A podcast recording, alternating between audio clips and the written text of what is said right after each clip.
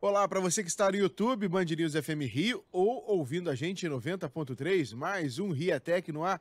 Fala Beto Largo, tudo bem? Tudo bem, boa tarde a todos. Vamos falar de mais um passinho dessa inovação chamada inteligência artificial, chegando cada vez mais presente, estando cada vez mais presente na nossa rotina, né, Beto? É isso aí, né? Esse ano falamos bastante e olha, lá ano que vem vai ser a mesma coisa, porque é, está tudo evoluindo muito rápido. Eu vou falar hoje sobre o Gemini, né, que foi esse sistema de inteligência artificial que foi anunciado pela Google semana passada, uhum.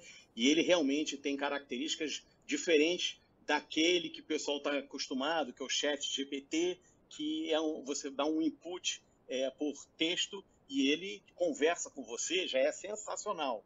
Mas imagina isso em que é, o seu é, parceiro virtual também é, consegue ouvir o que você está falando, ver o que você está vendo, ver o filme que você está vendo e falar sobre isso. Então, essa é a tal da multimodalidade, que é o grande diferencial do Gemini e que já está presente. Quem quiser testar, tem uma ferramenta chamada Bard. O Bard é tipo chat GPT do Google, que não tem é, o mesmo sucesso, mas agora pode mudar.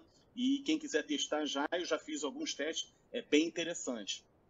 Você inclusive botou o escudo do Fluminense e perguntou o que era, é?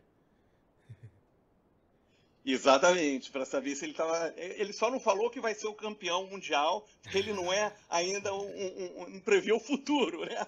Mas é, não, mas ele falou direitinho. Eu, eu coloquei isso e, e, coloquei uma imagem também do, daquele foguete da, da SpaceX chamado é, Starship, né? E, é um, e, era uma imagem bem é, difícil de ser interpretada e muito interessante aí, é, de repente o pessoal vai conseguir ver o screenshot, ele, ele diz que acha que é pelas características que é o Starship da SpaceX, mas que pode ser também o de outros semelhantes, muito interessante. E, e olha só, em português não tem a mesma qualidade de respostas é, da, da, da, quando você coloca no Chrome, que é o, o, o browser em inglês, ele realmente tem uma qualidade ainda muito maior. Mas ele, eles conseguiram, nesse novo modelo, eles testaram 32 é, pontos de referência acadêmica para referenciar a, a, uhum. a, qualidade e passou em 30. Né?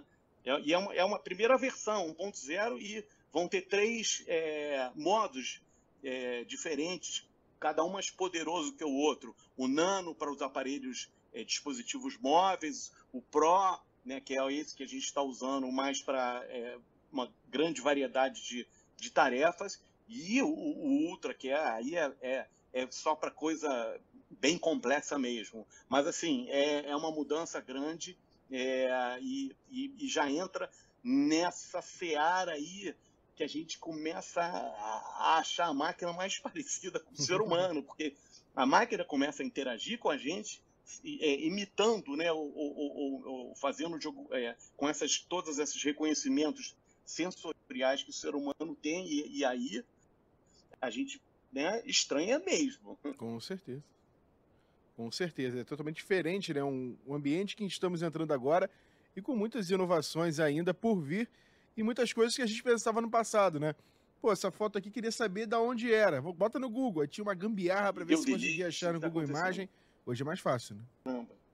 E assim a gente encerra o nosso RiaTech de hoje, que as novas tecnologias cheguem cada vez mais para a gente debater nas próximas semanas. Até semana que vem, Beto.